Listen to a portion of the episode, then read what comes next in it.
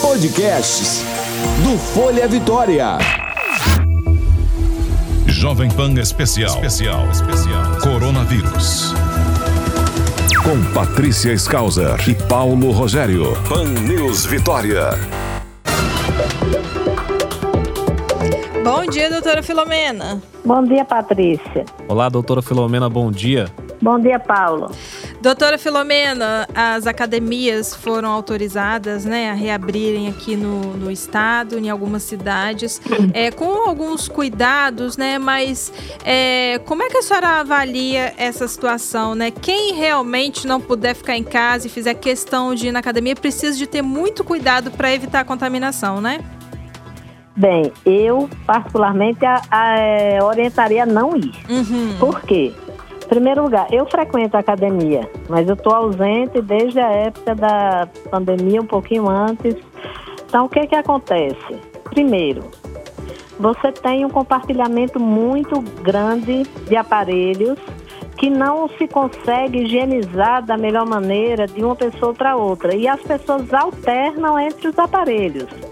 Fazem, às vezes, circuitos em que elas compartilham os aparelhos e nem sempre elas, a maioria das vezes, elas não usam álcool gel nas mãos.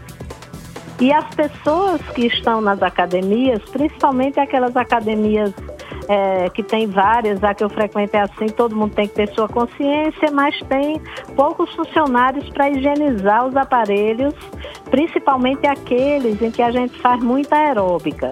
Então, Aham. é muito importante a gente se lembrar que quando eu uso máscara, mesmo que eu vá protegido para a academia e use máscara, na medida que eu me movimento rapidamente, existe uma condição em que eu vou exalar muitas partículas pela minha boca e pelo meu nariz. Isso é uma atividade absolutamente normal que acontece quando a gente faz exercício aeróbico.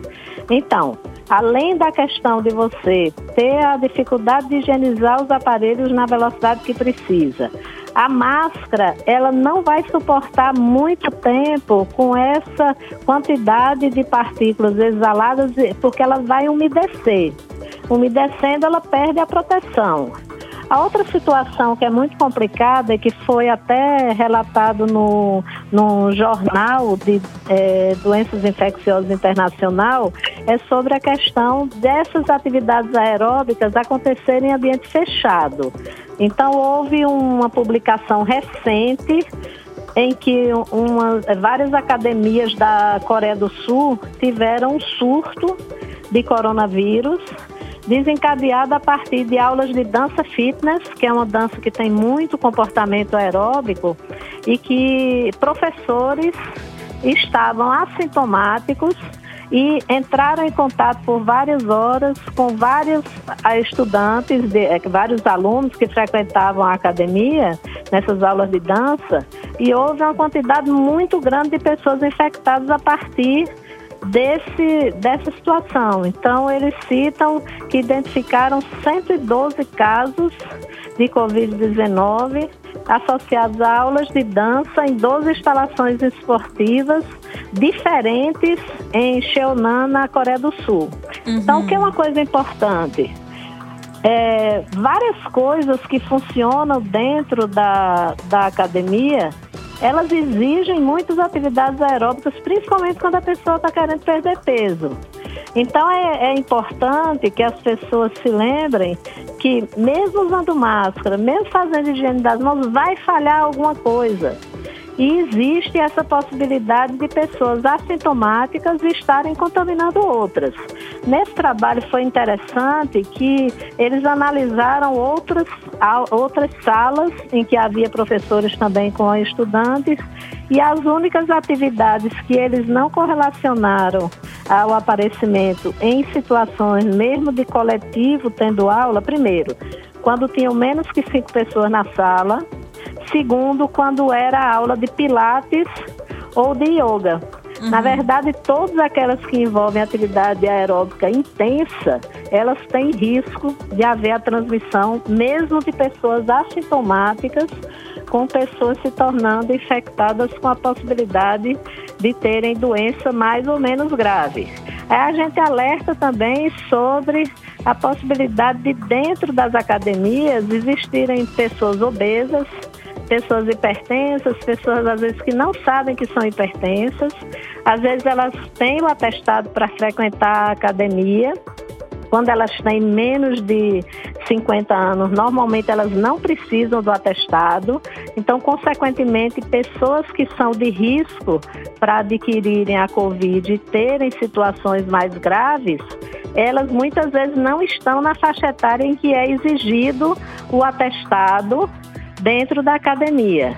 E aí a gente alerta também para caso as pessoas estejam infectadas, às vezes elas abrem o quadro com tromboembolismo pulmonar, outras vezes com acidentes vasculares encefálicos.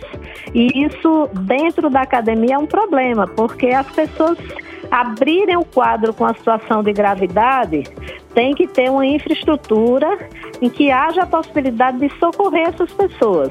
Então, acho que o momento não é de academia, acho que essa, essa situação é importante que as pessoas se exercitem, mas existem vários vídeos até que são é, compartilhados na rede de pessoas se exercitando em casa.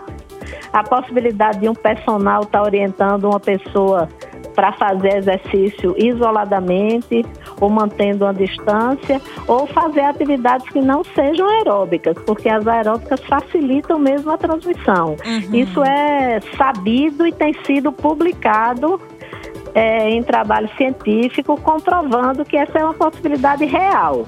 Então, eu não aconselho, acho que nesse momento, principalmente nessa altura do campeonato em que a gente está com uma seção da curva muito evidente e com o sistema de saúde, principalmente os hospitais sobrecarregados, com a possibilidade de você não ter leito, eu não aconselho. Acho que não é o momento.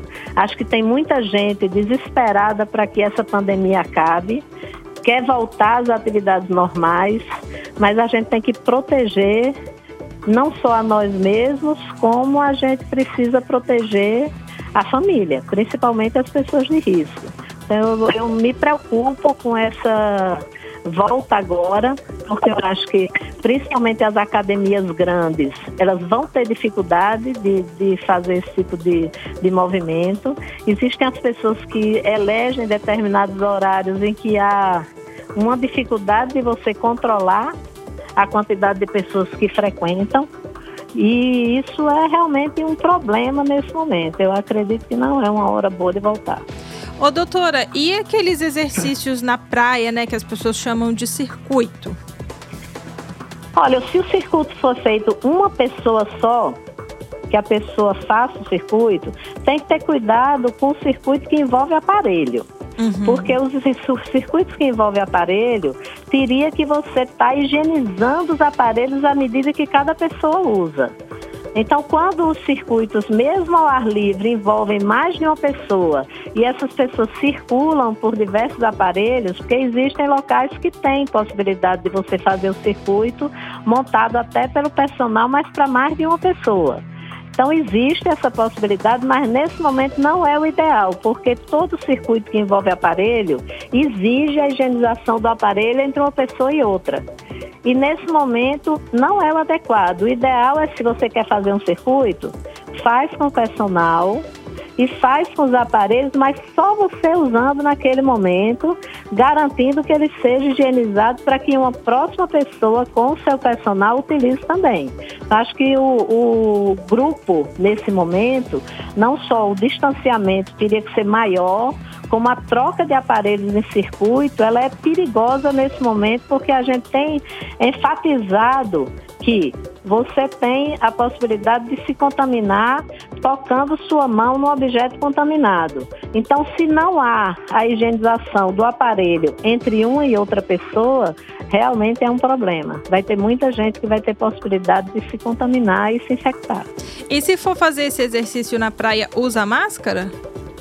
É, usa máscara sempre, sempre, em qualquer coisa que você for sair. Uhum. Mas nesse momento a gente lembra que existe uma campanha, principalmente aqui em Vila Velha, nos bairros que estão com muitas pessoas infectadas, que já foram infectadas, comprovadamente já tiveram a doença ou estão doentes.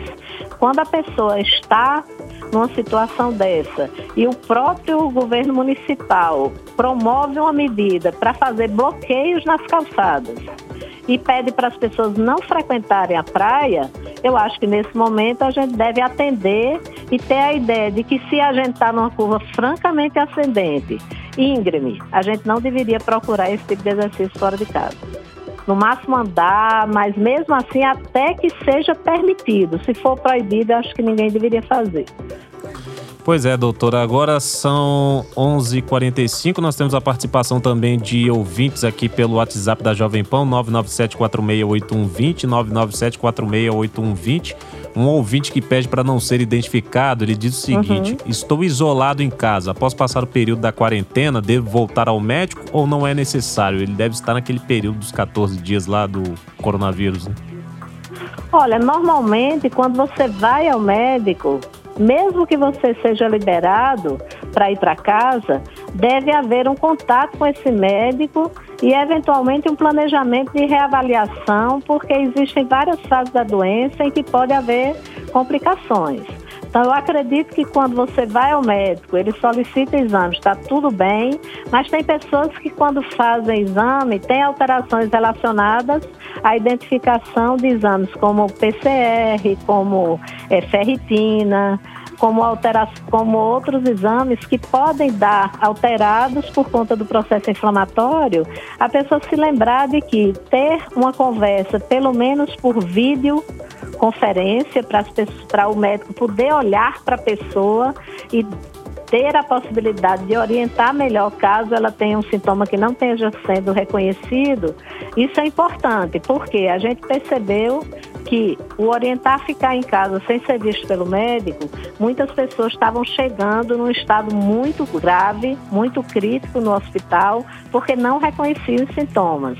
Então é importante que essa pessoa que foi vista pelo médico tenha alguma possibilidade de conversar com ele, fazer o acompanhamento de curva térmica para ver se não está deixando de, de, identificar uma manutenção de um processo febril que não está sendo percebido muitas vezes, verificar se não tem algum sintoma que apareceu que é novo, a pessoa polissintomática precisaria também estar conversando com o médico para saber se tem algum passo a ser tomado além do que ele já fez em relação à primeira consulta. Então, é de bom tom que a pessoa seja reavaliada, principalmente se persistirem os sintomas é, de febre a partir do terceiro dia, mesmo que a pessoa não tenha é, dificuldade para respirar, ou se essa pessoa tiver uma curva de temperatura em que, ao invés da febre baixar, ela está elevando.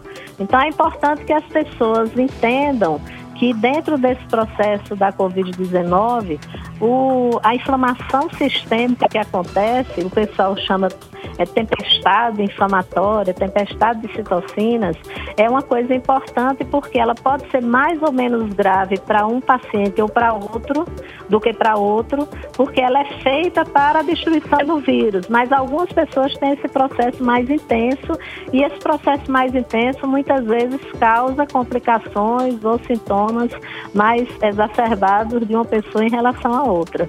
Eu acho que é importante entrar em contato com o médico sim. Tá certo, doutora Filomena, mais uma vez obrigada pela sua participação aqui conosco. Tenha um bom dia. Eu que agradeço. Chega... Está ajudando de alguma forma. Está ajudando sim. Chegaram outras dúvidas aqui. A gente vai tirando ao longo da semana aqui na conversa com a doutora Filomena. Um forte abraço e até amanhã, doutora. Um abraço, Paulo. Um abraço, Patrícia. Muito obrigada. Até amanhã. Até amanhã. Jovem Pan. Informação é o melhor remédio contra o coronavírus.